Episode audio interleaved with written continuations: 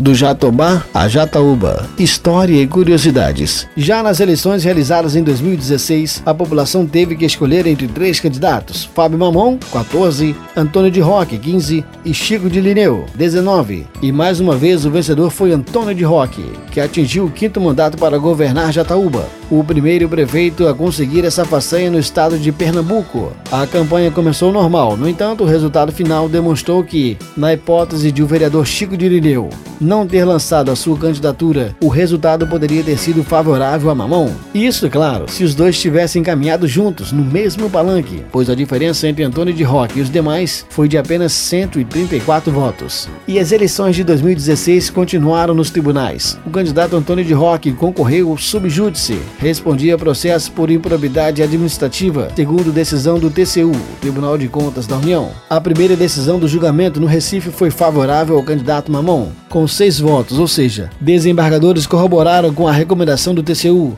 Diante do resultado, o candidato Antônio de Roca entrou com embargo de declaração. Para surpresa de muitos, o resultado foi invertido, desta feita 5 a 0 em prol de Antônio de Roque, ou seja, os mesmos desembargadores eles consideraram a recomendação do TCU e mais estranhamente os próprios votos dados anteriormente. Os derrotados alegam influência externa no posicionamento dos jogadores. Seria apenas choro de perdedor? Ou de fato existiu influência? Explica-se algumas pessoas do grupo do prefeito eleito nas urnas já cantavam o resultado. Se foi excesso de confiança, o tempo dirá.